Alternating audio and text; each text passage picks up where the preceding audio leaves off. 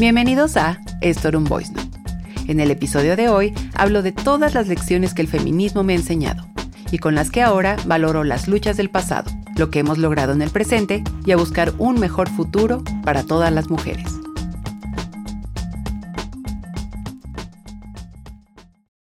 Hola a todos, bienvenidos a un episodio más de Esto era un Voice Note. Y el día de hoy es un episodio muy especial porque, bueno, es el primero que nos sale en viernes, así tranqui, para un día de desestrés, para que lo disfruten con una cervecita acabando el día laboral. No, el de hoy sale un lunes 8 de marzo, que es el Día de la Mujer, que creo que es un día que hemos luchado para poder resignificar y qué ha pasado gracias al universo de ser un día en que te regalan flores y todo el mundo te manda mensaje de eres lo más valioso, gracias mujer por existir, eres mejor que el oro y cosas así, ahora de verdad ser un día donde valoramos la lucha que muchas mujeres en el pasado, feministas, hicieron para que las del presente tuviéramos muchos derechos, que nuestra voz sea poderosa y para de verdad exigir lo que siempre hemos merecido. Pero también es un día donde valoramos la lucha del presente para que futuras generaciones de verdad gocen de libertad, gocen de derechos y que de verdad sepan que el mundo es suyo. Entonces, la verdad es que el Día de la Mujer, el 8 de marzo, de verdad se me ha incrustado en el corazón para ser un día donde valoro ser mujer, valoro tener derechos, ser consciente de mis privilegios y tratar de que muchas otras mujeres puedan gozar de ellos o al menos levantar la voz por quienes no pueden. Han sido muchísimos los aprendizajes que me ha dado valorar este día, ya no dejarme, digamos, influenciar por lo que les digo, el discurso de felicidades, mujer y todo eso, para que los otros 364 días me digan que no por ser mujer, que me infravaloren o que me hagan preguntas horrendas. Entonces, bueno, entienden mi punto. Este día de verdad lo valoro en aras de que tengo un nuevo pensamiento, tengo una nueva serie de valores y de verdad desde que abracé el feminismo, de verdad me siento muy orgullosa de ser mujer, me siento muy orgullosa de las mujeres que me rodean, me siento orgullosa de que muchas tengan voz, de que muchas quieran usarla para que las demás la tengan. Y bueno, estoy creo adelantándome al tema que quisiera tratar en este episodio, pero justamente no salió un viernes porque de cierta manera quiero que el lanzar un episodio que tenga que ver con feminismo sea mi granito de arena para el Día de la Mujer. Este año decido no salir a la calle por todo el contexto que estamos viviendo. Las mujeres que vayan a salir, de verdad, voy a estar atenta a todo lo que hagan, aprender, a, seguir con ese proceso de resignificar lo que es el 8 de marzo, el Día de la Mujer, las luchas que hemos hecho y de verdad sentirme orgullosa de ya no dejar que coaccionen mi pensamiento, no dejar que le pongan un tope a mi creatividad, decirle adiós al techo de cristal y muchos conceptos de los cuales hace muchos años quizás yo no veía o ya tenía normalizado en el discurso heteropatriarcal, pero ahora no más. Y me alegra mucho decirlo, no más, ese discurso ya no puede ir con esta Elsa, ya no puede ir con el momento en el que abracé el feminismo, en el momento en que soy consciente de mi poder, de mis habilidades y de mi talento. Entonces, resignificar el 8 de marzo ha sido un proceso fantástico, también doloroso, porque evidentemente no es nada agradable ver todas las trabas y obstáculos y pues diversos problemas en los que estaba inmersa sin darme cuenta ante esto que mencionaba de la normalización del discurso patriarcal, pero no más, no más, vengo muy feliz, consciente de toda la fuerza que tengo gracias al feminismo.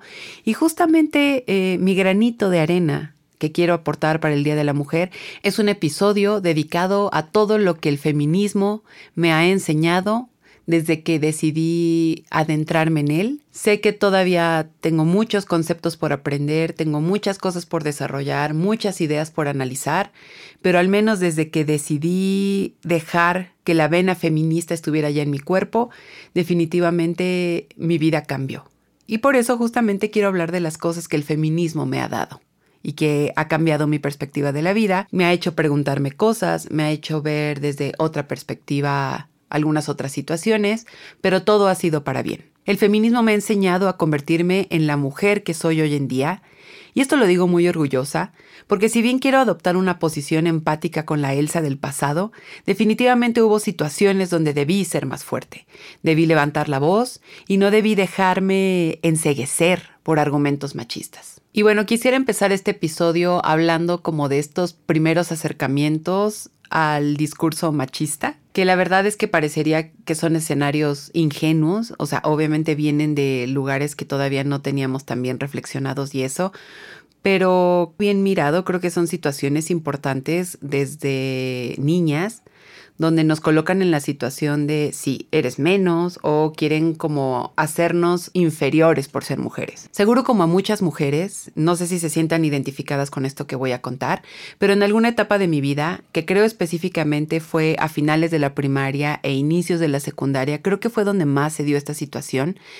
Seguro escucharon más de una vez la frase nos caes bien porque no eres como las demás mujeres. Uta, amigas. O sea, yo escuché esa frase miles de veces, lo cual ahora, obviamente, se me hace muy extraño porque en pocas palabras, o sea, si lo reflexionamos bien, el que te dijeran eso era igual a decirte que como te sales del rango de cosas que consideramos femeninas, esto entre comillas, eres mejor. Y digo, obviamente, ya bien mirado es una estupidez, pero es un lugar totalmente común que forma parte de la normalización del discurso machista con el que las mujeres crecemos desde niñas. De verdad que te digan, bueno, como no eres como las demás, eres mejor. Discúlpame. Y no, y dejen eso. Como eres mejor, por eso de hacer a un lado estas cosas que tienen las demás mujeres, puedes juntarte con nosotros. Hombre, qué honor, supongo. De verdad, bien reflexionado todo eso y las numerosas veces que lo llegué a escuchar de niña, sí se me hace algo alarmante, porque de verdad teníamos muy normalizado este silogismo de todas esas características en las cuales estamos encasillando a las mujeres, como tú no las tienes necesariamente, eres mejor. ¿Mm? Perdón. De verdad es impresionante lo doloroso que puede ser este discurso y el hecho de que como mujer, como niña en ese aspecto, al menos cuando yo me di cuenta, pues no te das cuenta hasta que por fin algo abre tus ojos que te hace decir, oye, creo que eso definitivamente está mal. Y sí, ya saben lo que voy a decir, ese algo que te hace abrir los ojos es el feminismo. El feminismo es esa ideología, diagonal herramienta, con la cual yo de verdad abrí los ojos, con lo cual me detuve en mi camino, o sea, sí fue como un wow, wow, wow, a ver, me voy a detener, y empecé a ver todas esas cosas que parecerían sutiles pero eran más dolorosas que nada, con las que me di cuenta de que justamente el discurso machista, incluso de aquellos que se dicen aliados, y es entre cuatro comillas, siempre estuvo presente en mi vida en la escuela, el trabajo, en mis relaciones amorosas e incluso en algunas amistades. Es por eso que para este episodio y para evitar desviarme del tema, y por desviarme me refiero a enojarme y soltar odio a diestra y siniestra y que de repente todo este episodio esté lleno de hate, pero quisiera más bien verlo con mucha luz, un episodio con mucha luz de todo lo que me ha dado el feminismo, todo lo que me ha enseñado, y por eso dividiré por partes las grandes lecciones que me ha enseñado el feminismo y que me han ayudado, un día a la vez, a ser más valiente y no dejarme doblegar ante los machitos que están duro y dale, duro y dale con hacernos menos. no, señores, eso ya se terminó. En primer lugar, y algo que he hablado en, en el podcast, pero ahora quiero especificarlo un poco desde el punto de vista feminista, es el hecho de amar mi cuerpo. Una de las primeras cosas con las que creces, con el halo del heteropatriarcado me refiero, es esta vibra como del cuerpo perfecto. O sea, hay una serie de normas y parámetros que te están todo el tiempo inyectando en todos lados e inevitablemente te llevan a odiar el cuerpo que tienes. Miren, yo creo que al final del día un cuerpo, cualquier cuerpo, es perfecto. Siempre he pensado que somos un milagro de la naturaleza, un maldito milagro de la naturaleza y el hecho de que podamos ir de un lugar a otro, caminar, pensar, el ser un conjunto de órganos, músculos, huesos, electricidad, neuronas, etcétera, es un maldito milagro de la naturaleza. La cosa es que desde niñas somos bombardeadas con esta vibra de que debes tener ciertas medidas, cierta piel, ciertos colores, cierto pelo, ciertas facciones o verte de acuerdo a ciertos parámetros que por supuesto la mayoría son irreales o que tal vez no van contigo. En mi caso, como les mencionaba en algunos episodios, yo hace algunos años era gorda. Ahora bajé de peso drásticamente y no es que ahora yo sea delgada, sino que soy curvy, tengo mis caderas, tengo la cintura bien marcada, eh, tengo, no sé, rollitos en la espalda, eh, tengo caderas, tengo estrías, un eterno etcétera, pongan aquí. O sea, cosas que son totalmente normales en un cuerpo, vamos. Y honestamente, bien pensado, bien analizado, nunca alcanzaría esas medidas con las que siempre fui bombardeada de niña. O sea, incluso si ahora vuelvo a bajar 20 kilos, 30 kilos, no los alcanzaría porque mi anatomía es diferente y eso lo entiendo ahora. Lo entiendo, pero sin duda en su momento fue algo muy difícil de notar, fue muy difícil de ser consciente pues, porque pensar que yo no era esa perfección, es decir, yo, el cita, viendo estas portadas, viendo fotos, viendo comerciales, viendo promocionales, ver esa perfección, entre comillas, era igual a decir que, no sé, yo no era deseable, que no era digna de amor, que no era bonita, que no era, etcétera. Ya saben, todos estos adjetivos que de cierta manera pueden ser un infierno cuando les estás dando vueltas y vueltas y vueltas, cuando crees que no lo eres? Bueno, en pocas palabras, cuando tu autoestima es derrotada por todos esos parámetros, normas y estéticas que de verdad pues no tienen tanto sentido si lo vemos. Es decir, sí, esas personas son hermosas, pero tú también lo eres, con el cuerpo que tienes, con tu anatomía, con todas estas cosas. No, es un tema de verdad que a mí hoy en día me sigue impresionando. Incluso cuando he tratado de reflexionarlo y eso, todavía pienso es que cómo dejamos que nos bombardeen con estas cosas. Y por si fuera poco, ciertas relaciones románticas acrecentaron ese tipo de sentimientos. Me refiero a que no solamente estaba con el bombardeo de las portadas, las fotos y todo eso, sino que aparte había relaciones o con hombres, aparte, imagínense, que me decían, es que me gustas más delgada, es que tu manera de vestir, es que por qué no usar más escote, o hacían alguna mofa sobre mi cuerpo y todo eso. O sea, de verdad era un infierno, ¿para qué les miento? Pero hoy, bueno, hoy gracias al feminismo, aprendí que mi cuerpo es perfecto perfecto como es, con estrías, sin ellas, con lonjas, sin ellas, el color de mi piel, e incluso ya he dejado de usar la palabra imperfección, y esto tómenlo en cuenta como el hecho de haber sido editora durante tantos años en una revista de moda y belleza, la palabra imperfección está siempre presente ahí en el mundo editorial, ¿no? Especialmente en el periodismo de belleza. Cuando te sale un granito, tienes estrías, piel de naranja, todo eso siempre es imperfección. Mm, ¿qué te parece que no? Es decir, simplemente son cosas que ocurren en el cuerpo. Es decir, un granito, pues no sé, tienes algo hormonal, puede ser que, eh, no sé, no te limpiaste la cara, no te desmaquillaste, algún conjuntito de grasa, pues simplemente algo que tu piel hizo y ya. Es decir, ¿por qué tiene que ser una imperfección? ¿Por qué una estría es una imperfección? O sea, tu piel se estira y puede regresar a su forma y va a tener pues una reacción o una consecuencia que es una estría y no pasa nada. Y simplemente pues trátala con cariño, ponte crema X. Justo recuerdo una anécdota muy linda porque un día en el trabajo me quejé de un granito que me salió en la nariz y una amiga cuando me escuchó quejarme me dijo, ¿y si en lugar de verlo como algo malo, lo ves como la manera en que tu cuerpo te dice que sigue siendo joven? En su momento me dio mucha risa, le dije, ay sí, güey. O sea, fue un momento como muy simpático entre ambas, pero la verdad es que ese gesto tan lindo me hizo pensar la manera tan caótica en que estaba justo concibiendo algo natural que estaba pasando en mi cuerpo.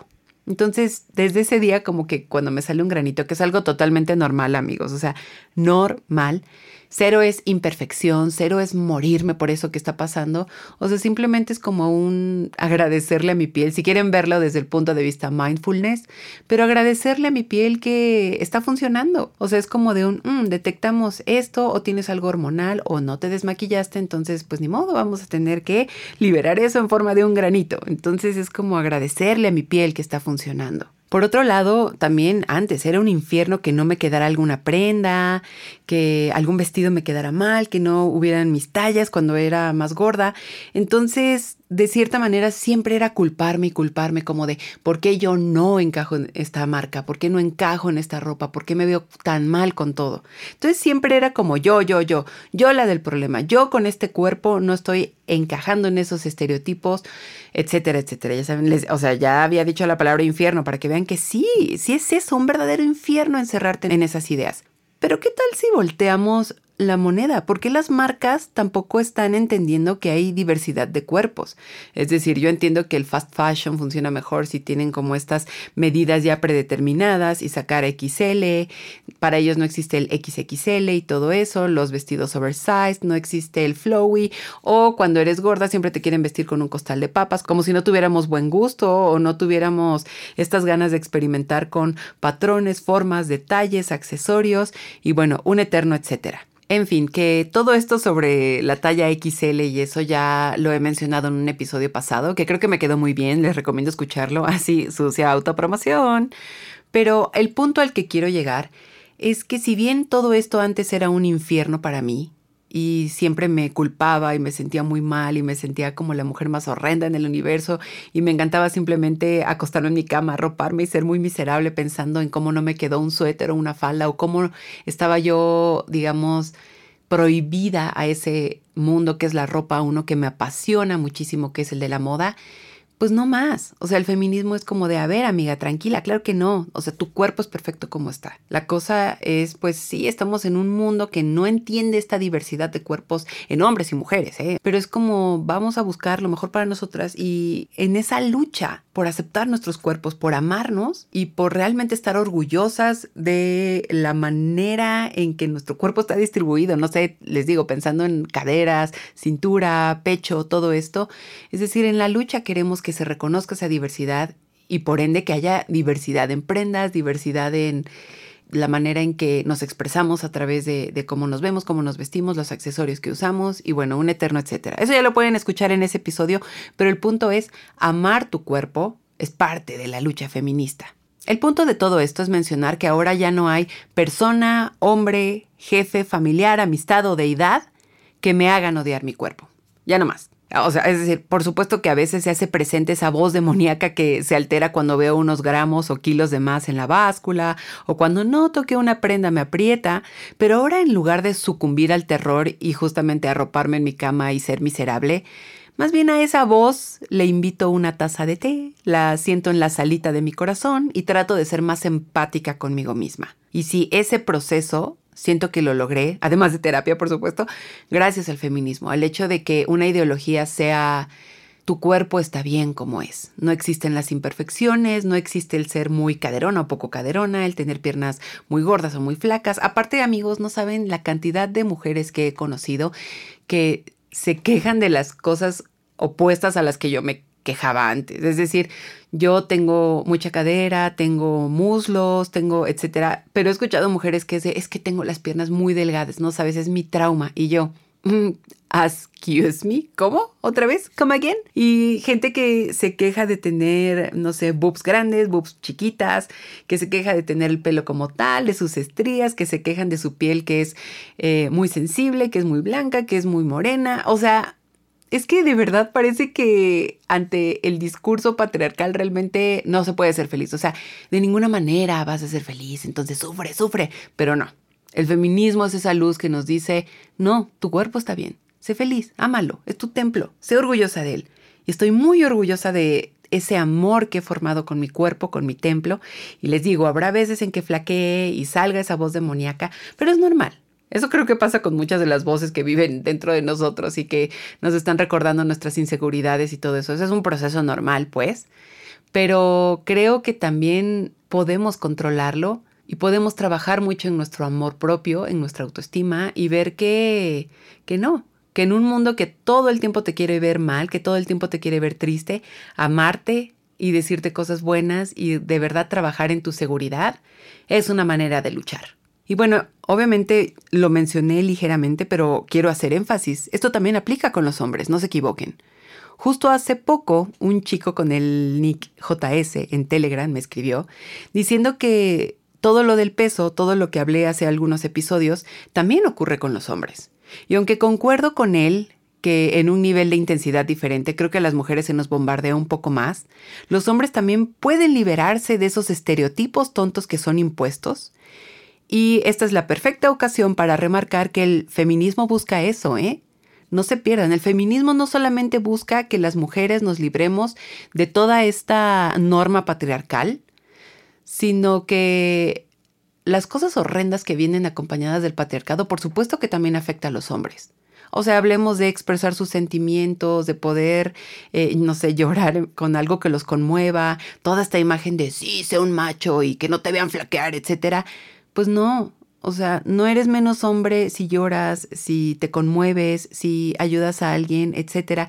Pero también tiene que ver con estas cosas que pensaríamos solo ocurren a las mujeres, pero pues no, los hombres se pueden preocupar por su cuerpo, también pueden sentirse inseguros, también son víctimas de portadas con, entre comillas, cuerpos perfectos y todo eso. Entonces, Algo ocurre con la palabra feminismo que siempre piensan que es como poner a la balanza hacia otro lado y que no, las mujeres, no, no, no, o sea, busca igualdad de derechos, busca equidad y busca que nadie vuelva a sufrir por estos estereotipos machistas que están presentes en la sociedad. Entonces, si ustedes son de esas personas que dicen, no, yo no soy feminista porque es que nadie es mejor que otro o un género no es mejor que el otro,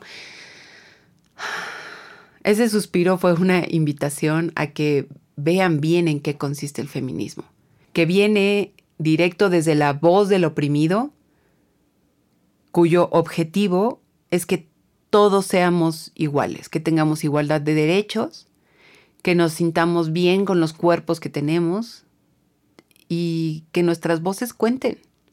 Esa es la lucha que estamos haciendo. No es voltear la balanza ni que un género es mejor. No, no, no, no, no. Es igualdad. O sea, entiéndanlo, por favor. Yo no sé dónde sacan sus diccionarios raros, pero el feminismo no es eso. Otra de las cosas que me ha enseñado el feminismo es apreciar mi talento. En relaciones, en el trabajo, bueno, en muchas situaciones, eh, siempre hubo momentos donde se trataba de quebrar mi autoestima y se me hacía menos por mis logros, por mis metas, mis sueños incluso. Se los juro por el Dios en el que crean, en casi todas de mis interacciones con hombres hubo diálogos que de verdad hoy me enojan, pero a niveles de que estratosféricos. Me ninguneaban la maestría, o sea, se los juro, como de que, ay, pensé que tu maestría era como más difícil, discúlpame. Me ninguneaban el trabajo, ya saben, trabajas en una revista de moda y belleza, ¡ota!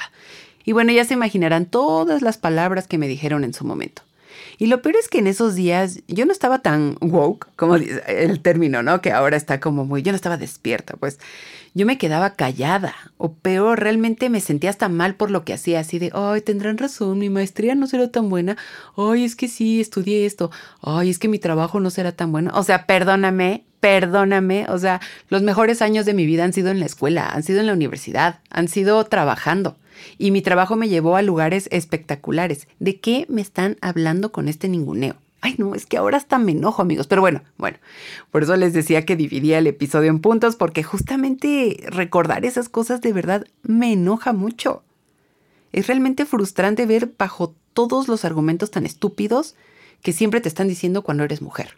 Y lo peor, ¿saben qué era? Es que muchas de esas veces los hombres, ya saben, O-N-V-R-E-S, los hombres que me decían eso, ni siquiera tenían sus metas claras. O cuando querían hacer algo se sentaban en el sillón a esperar a que algo pasara. O sea, era como si nada más era ningunearme a mí, pero ellos no hacían nada. O sea, yo no sé si era desde un lugar machista, de envidia o lo que sea, o todo eso, de hecho, pero al final era como un voy a ningunear todo lo que haces y luego me voy a sentar a contemplar lo que acabo de hacer que es simplemente hacerte menos en la vida. Discúlpame. Y bueno, hoy ya la Elsa de 33 años lo ve, lo analiza y ya me da risa, amigos. O sea, sí es mucho coraje, como pueden escuchar en mi voz, pero ya, ya me da risa, porque gracias al feminismo aprendí que nadie me puede ningunear nada. Mucho menos mis logros ni mis metas, pero tampoco mis gustos ni mis sueños. Incluso hasta cuando estoy soñando bien, bien alto y veo escenarios casi imposibles en mi mente, ni siquiera eso me puede ningunear. Pero nadie. Este tipo de ideas, este desarrollo de reflexiones de verdad me ha ayudado en muchos niveles a no fijarme en el qué dirán, cosa que de verdad ya le quiero dar jaque en mi vida, como han escuchado en otros episodios, sino que ya dejar esos argumentos atrás o sea, pensar en las inseguridades que puede provocarme lo que va a decir la gente o cómo me ningunean los demás.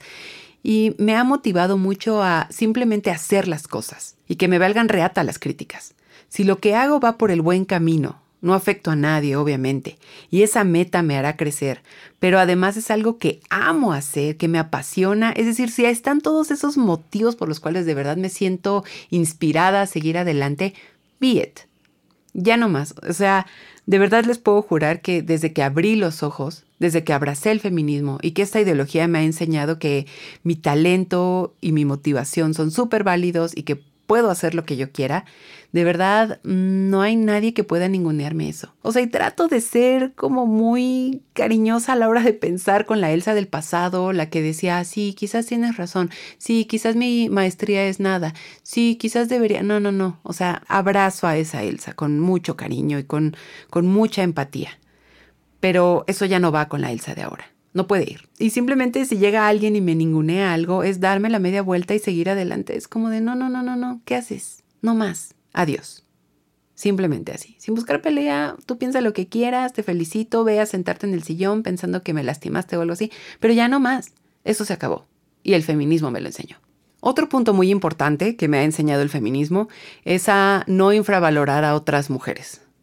Amigos, otro puntazo. E igual relaciones, trabajo, lo que sea, siempre había esta como insistencia en que las mujeres estuviéramos en una competencia absurda y me parece atroz. Es un lugar común en el que es bien fácil caer. No sé, por ejemplo, si te engaña tu pareja, es bien fácil decir, ah, no, esa vieja, es que es mi pareja. Pero bien mirado, amixes, pues no. La neta, una relación si es de dos y si aparece un triángulo no es significado de que ahora sea una guerra entre las dos mujeres. O sea, al final el vato también, bueno, en caso de que estamos hablando de una relación heterosexual, pues, pero el vato ahí está, ¿eh? Y él también tomó decisiones y decisiones que están lastimando a dos personas y es alguien que de verdad no sabe lo que es la responsabilidad afectiva. Entonces, pues sí, sí hay que hacer una pequeña confesión en este podcast, pues la verdad es que a mí sí me han puesto los cuernos, lo cual es horrible, pero hubo un momento en que sí era como de que no, es que ella, es que, ay, me lo quitaron, es que, ya saben, pensamientos bien bobos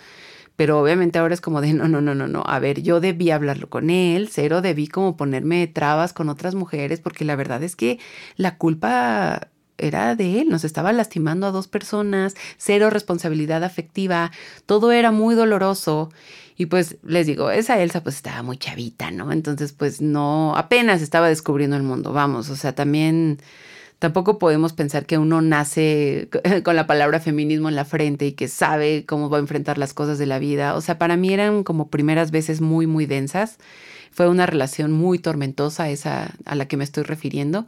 Pero al final es como de, a ver, este vato debí cortarlo desde el primer momento, pero al mismo tiempo es como esa competencia entre mujeres, ese como un ponernos en un versus que la verdad yo tampoco quería, o sea, no, no, no, no hay más muchachos, o sea, no, ni siquiera hoy en día sería causa de pelea, es como de un, a ver hijo, estás tomando tus decisiones, las tomaste fatal, me estás lastimando, adiós, o sea, bye, hasta luego, arrivederci, no hay más. Y bueno, el tema del trabajo tampoco es como que sea algo muy inocente. ¿eh? O sea, muchas veces me tocó que me compararan con alguna colega, que nos pusieran a competir, e incluso me tocó evadir algunos enojos porque terceros anhelaban inyectar envidias. Y enoja, porque la verdad lo trataban de hacer en buenas y muy bonitas relaciones de amistad o al menos de compañerismo. Entonces esta onda como de inyectar veneno siempre a cada momento, así como de que, uy, es que esta chica tal, es que tu colega tal, o sea, es horrible. Y también creo que en la lucha del sistema, no dejar que afecten las relaciones afectivas que tienes con colegas o con amigas o simplemente compañeras de trabajo, no sé cómo lo quieran ver. O sea, el hecho de no dejarte contaminar en nombre de un trabajo, en nombre de un objetivo, o sea, creo que eso me da mucha paz. Es decir, no hay trabajo, no hay razón, no hay X, Y, Z que ahora me haga infravalorar una amistad. Es decir, no, no lo hay. O sea, para mí no, no existe ese veneno ya. Después de adentrarme al feminismo, el panorama definitivamente es otro. Ahora soy una Elsa más sabia. Esta que escuchan entiende quién es responsable de qué en cualquier tipo de problema. Y no sé, me gusta pensar que ahora si un vato me es infiel, no es tirarle hate a la chica o con quien sea que me ponga el cuerno, sino que es algo que debo arreglar con él y tratar de verlo de la manera más adulta y madura.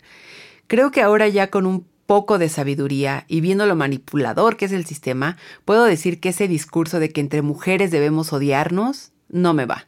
O sea, ténganlo en cuenta. Cada vez que alguien dice es que las mujeres son las peores enemigas de las mujeres. O sea, no, no, cállate, cállate. No es así. Se los juro que quiero dejar claro eso. Eso de que entre mujeres somos nuestras peores enemigas es una estupidez. Estupidez. O sea, aquí en mi guion tengo estupidez en el Bética 80. Estupidez, les digo. Qué bueno que traten una y otra y otra y otra vez de hacer que nos odiemos. Lo que les decía del veneno que a cada rato nos quieren inyectar. Pero no. Yo sé que no todas las mujeres serán santas de mi devoción y habrá personalidades o actitudes con las que de verdad voy a chocar o que no van con mi filosofía de vida y ya, eso se arregla nada más como de let it be, o sea, como de, ok, baby, vive tu mundo, está bien que tengamos perspectivas diferentes del mundo. X, eso es muy diferente a decir que por instinto o por sistema, ya muy National Geographic, yo automáticamente odio a otra mujer, o que nos soltemos veneno, que tengamos envidia y pelemos con las manos izquierdas atadas y cuchillos en las manos derecha. Ay, no, o sea, cállense. No sean idiotas, se les ruega. El punto es, nada me alegra más que aprender a ver la situación, ser objetiva, tratar de ver las cosas con quien deba, pero cero, cero es odiar a otra mujer nada más porque sí. Cállense. Entonces, como conclusión en este punto, el feminismo me ha enseñado a trabajar de la mano con otras mujeres, a apoyarlas. Y les digo, si tengo mis diferencias con alguien, no es por ser mujer, o sea, es porque tiene otras actitudes, personalidades, eh, no sé, porque nuestros signos zodiacales chocan, no sé, amigos, pero no es por ser mujeres. Y justamente como diría Lizzo, if I'm shining, everybody's gonna shine. Y tampoco creo eso como de que si yo estoy arriba, alguien me va a quitar mi lugar y no podemos estar. No, no, no, no, no. De por sí la vida ya es bien difícil como para pensar de esa manera, sino más bien creo que hay un gran... Es muy admirable el hecho de que crezcas y que invites a las demás a crecer contigo. Compartir éxitos, compartir logros, compartir metas. O sea, hay algo muy, muy hermoso en esa dinámica. Entonces ya cállense cuando dicen eso de que las mujeres son nuestras peores. Cállense, cállate. Punto final este apartado. En cuarto lugar, el feminismo me ha enseñado muchísimo a apreciar lo que tengo hoy, que es gracias a las luchas pasadas.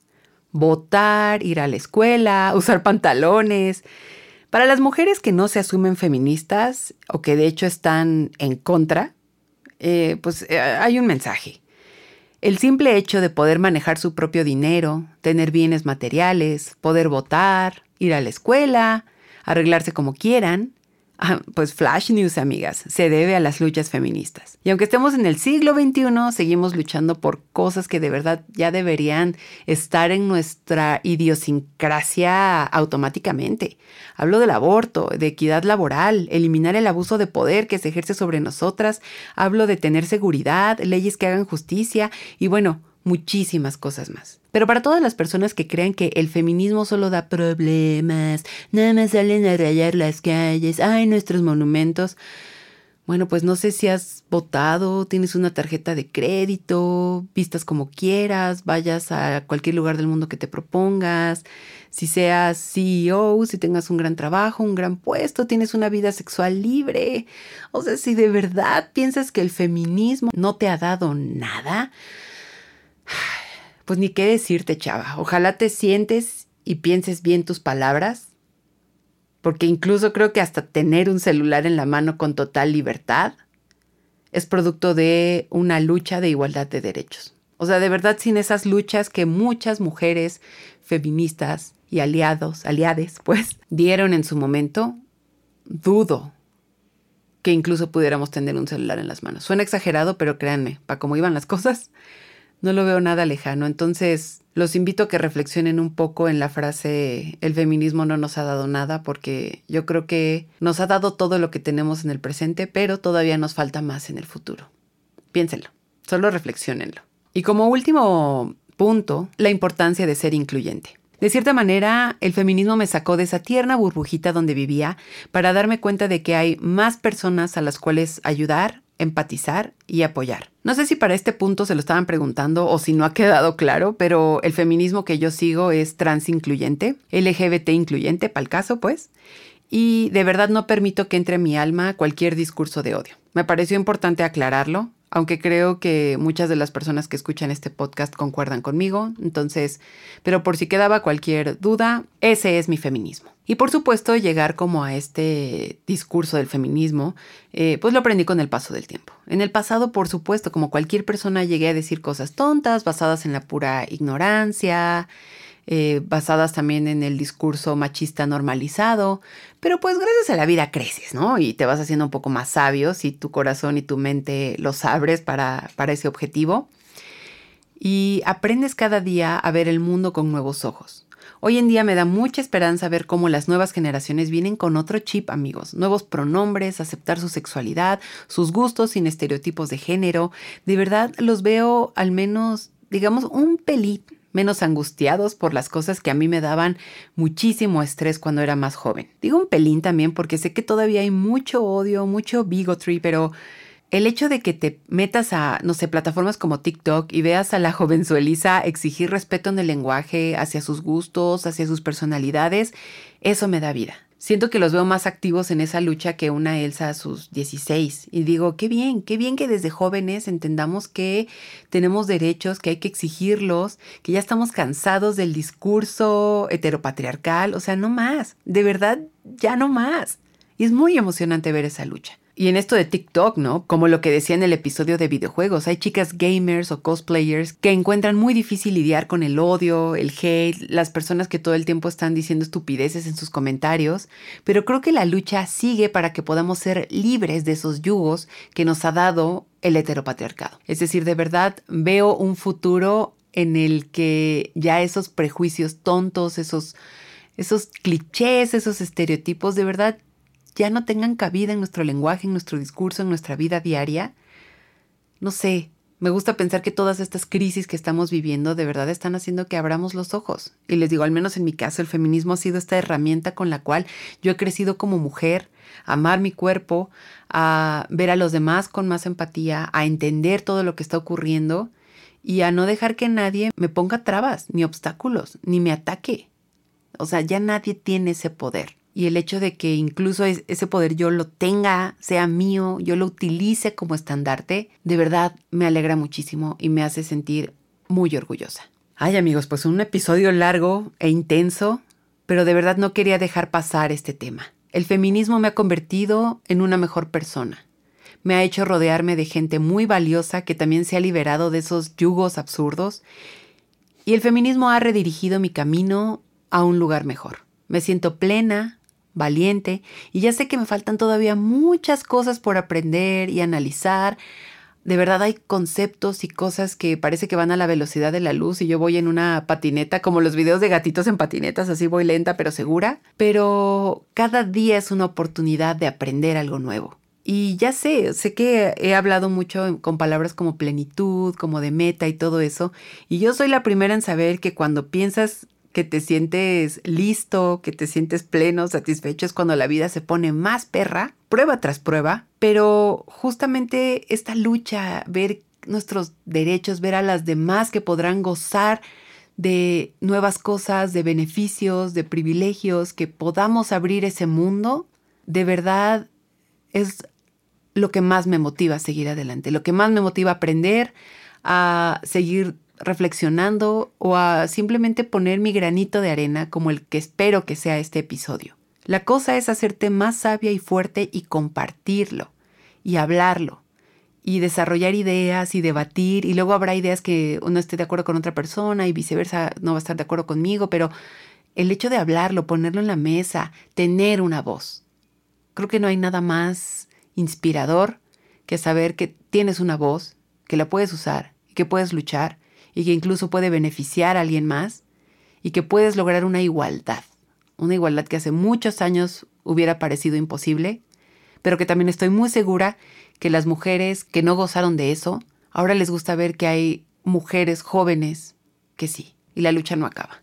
En fin, amigos, ¿ustedes qué piensan sobre el tema? Y especialmente esto, si son hombres, ¿cómo se han dado cuenta de que el machismo y la heteronorma se los ha jodido por completo? ¿O se han dado cuenta para el caso? No olviden decirme en los comentarios de YouTube o en Telegram. Recuerden que estoy como arroba elsamlp, donde siempre son bien recibidos sus comentarios. Muchas gracias por escuchar este episodio especial que sale el lunes 8 de marzo, Día de la Mujer. Aprovechen esta semana para hablar del tema, para leer más, para hacerse más sabios. Si tenían como esta idea errónea de que el Día de la Mujer es felicidades por ser mujer y ser lo más valioso del universo, pues más bien ahora cambiémoslo a este es el día, la semana perfecta para enterarse de esas luchas del pasado, los derechos que se nos habían negado, las grandes diferencias que las mujeres tenemos que vivir en el trabajo, en las relaciones y todo eso. Y bueno, no solo esta semana, todo el año, pero remarquemos esta semana porque es donde enfocamos nuestra atención a toda esa lucha. Y pues bueno, nos vemos en el siguiente episodio de Esto era un voice note.